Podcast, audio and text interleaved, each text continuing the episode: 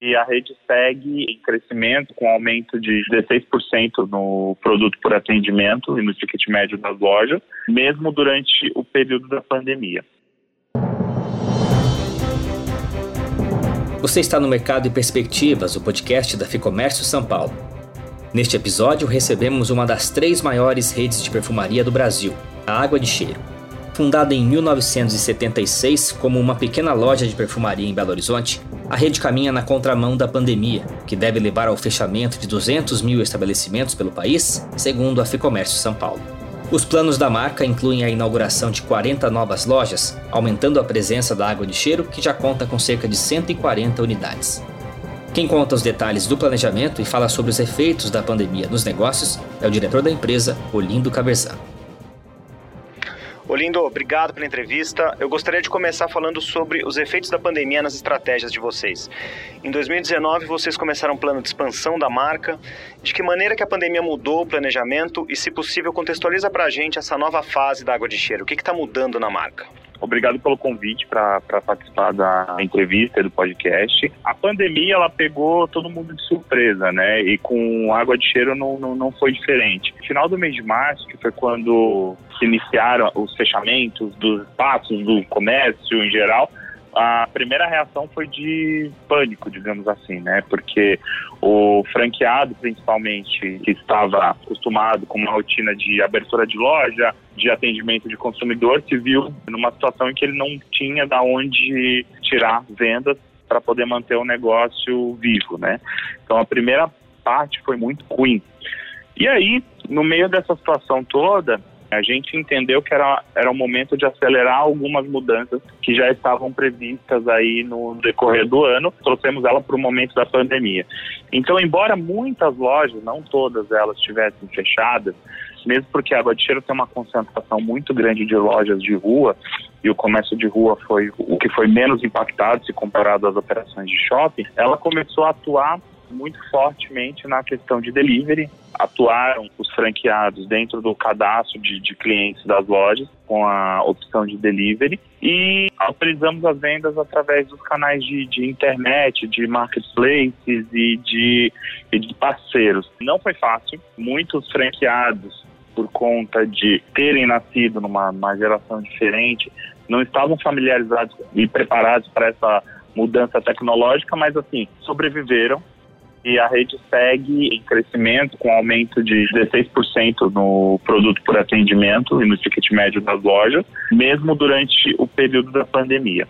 Com relação à questão da expansão, isso foi uma grande surpresa para nós da, da Água de Cheiro. Nós tivemos uma expansão bem agressiva no ano de 2019, com a nossa estruturação do departamento de expansão. E quando surgiu a pandemia, nossa primeira reação foi: bom, os nossos planos foram adiados, digamos assim. Mesmo durante a pandemia, a gente, durante o pico né, da pandemia, de tudo fechado, nós tivemos uma, algumas surpresas bem positivas. Nós inauguramos de março até agora 16 novas operações, ou seja, o processo de implantação de lojas, de contratos que foram vendidos antes aí do pico da pandemia seguiram adiante, mesmo que a maioria foi o que eu disse, são lojas de rua.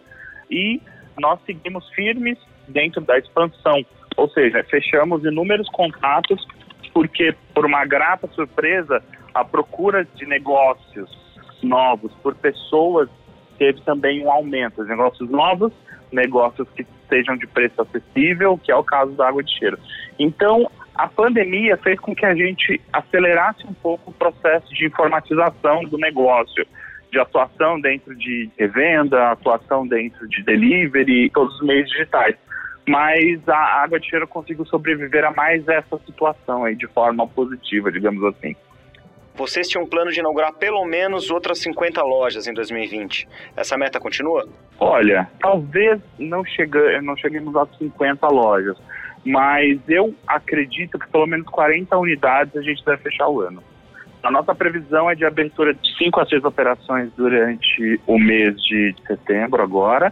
É, nós abrimos amanhã uma nova operação no Guarujá. Tá? Até o final do ano temos duas operações em Santos já, fora inúmeras operações que estão sendo negociadas e serão implantadas agora no ano de 2020. E quais são os desafios no programa de expansão das franquias? E aproveitando que vocês são especialistas nesse campo, qual que é o perfil, quais são as características de um franqueado de sucesso? O franqueado, ele tem que seguir algumas regrinhas básicas para que o, o negócio dele tenha sucesso. Infelizmente, muitas pessoas que procuram franquia, elas entendem de forma errada que você compra um pacote completo, inclusive o, vem com o cliente junto, entrando dentro da loja e, e fazendo, a, fazendo a compra. Mas nós da Água de Cheiro, nós procuramos franqueados que tenham um perfil de empreendedor. Então nós damos preferência para franqueados que tenham perfil de empreendedor, que estejam ativos no negócio e que tenham um pouco de noção comercial. Tendo esses três pontos, é um caminho mais fácil para poder seguir conosco de forma saudável. Fora isso, entendimento básico de processos de tecnologia, de como se funciona uma franquia, isso é muito importante. E o entendimento simples e claro de que o franqueado ele tem que fazer o papel dele porque a franquia é uma relação como se fosse um casamento entre a marca e o, e o franqueado. Então as duas pessoas precisam desempenhar os seus papéis de forma muito clara e perfeita para que a franquia seja um sucesso. E é natural, não só na nossa franquia uh, de água de cheiro, mas como qualquer franquia do mercado. Você tem bons operadores e você tem operadores que infelizmente não são capacitados para tocar o negócio. Voltando a falar um pouquinho sobre os impactos no ambiente digital, no e-commerce, vocês chegaram a fazer algum investimento nesse campo? É, nós seguimos com o e-commerce ativo durante a pandemia. As vendas no e-commerce da Água de Cheiro elas cresceram 25% é, versus o mesmo período de março até agosto do ano passado. Então o crescimento ele é agressivo. A única diferença que teve com relação ao ano passado foi que a procura dos produtos com ticket um pouco mais baixo, ela aumentou. Mas o, o e-commerce ele seguiu firme como uma um ponto de acesso aos produtos da água de cheiro e com um crescimento relevante aí versus o ano passado. E como que vocês têm visto o comportamento do consumidor? Como que os consumidores saem dessa crise? Olha, embora os itens de perfumaria e de beleza sejam não sejam tidos como item de itens de primeira necessidade, no Brasil parece que são. Então, é, o que, qual que é a nossa visão? Os consumidores migraram, por conta da crise, de produtos mais caros, importados, que sofrem diretamente o impacto do dólar, para produtos que tenham uma boa entrega e que de repente são nacionais. Que é o caso da água de cheiro, porque a gente entrega produtos de excelente qualidade com preço acessível. Então, a nossa visão é de que o, mercado de prestígio, que é o que a gente chama de produtos importados, ele sofreu um impacto maior. Mas, no caso de produtos é, macios, né, que são produtos mais acessíveis, é, tiveram um crescimento, porque as pessoas começaram a, a consumir mais esse perfil de produto. Falando um pouco sobre o formato, vocês têm mais de 100 unidades espalhadas pelo Brasil. Sim. Eu pergunto, o que, que a pandemia muda em relação aos formatos das lojas?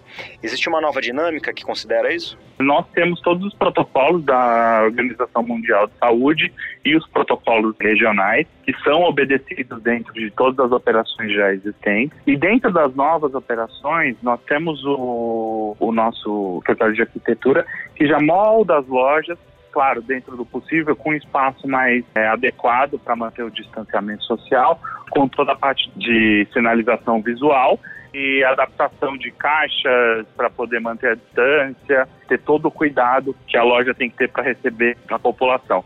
Com relação à questão de provadores, que é um ponto muito delicado para nossa operação, porque quem quer comprar perfume, maquiagem, enfim, de beleza, quer experimentá-lo, nós é, estamos fazendo uma campanha agressiva desde o início da pandemia, que vai se intensificar até o final do ano, de distribuição de amostras para os consumidores. Então, o consumidor recebe a amostra, experimenta o produto e leva com ele.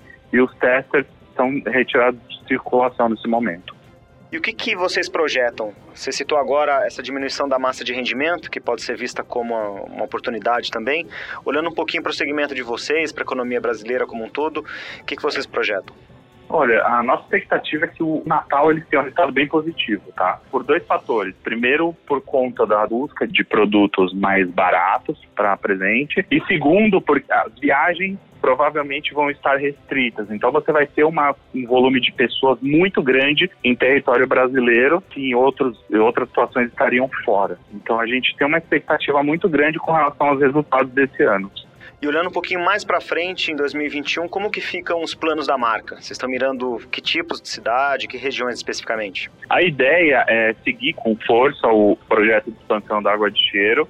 Nossa ideia é atuar muito forte na região de Minas Gerais, porque foi onde a marca nasceu e onde já houveram inúmeras operações. Mas o, o ano que vem a ideia é um crescimento de pelo menos 30 a 40% do número de operações aí no Brasil.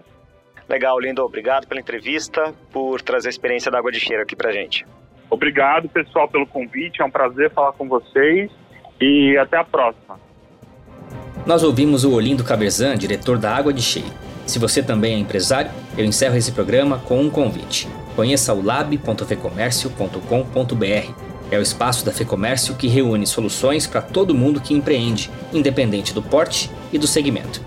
Basta se cadastrar para ter orientações em gestão, conteúdo trabalhista, protocolos de retomada e de operação e muito mais. O cadastro é gratuito. Eu sou o Guilherme Baroli, a entrevista e o roteiro deste episódio são de Fernando Saco, a gravação e edição do estúdio Johnny Days. Este foi o Mercado e Perspectivas. Obrigado pela companhia e até a próxima.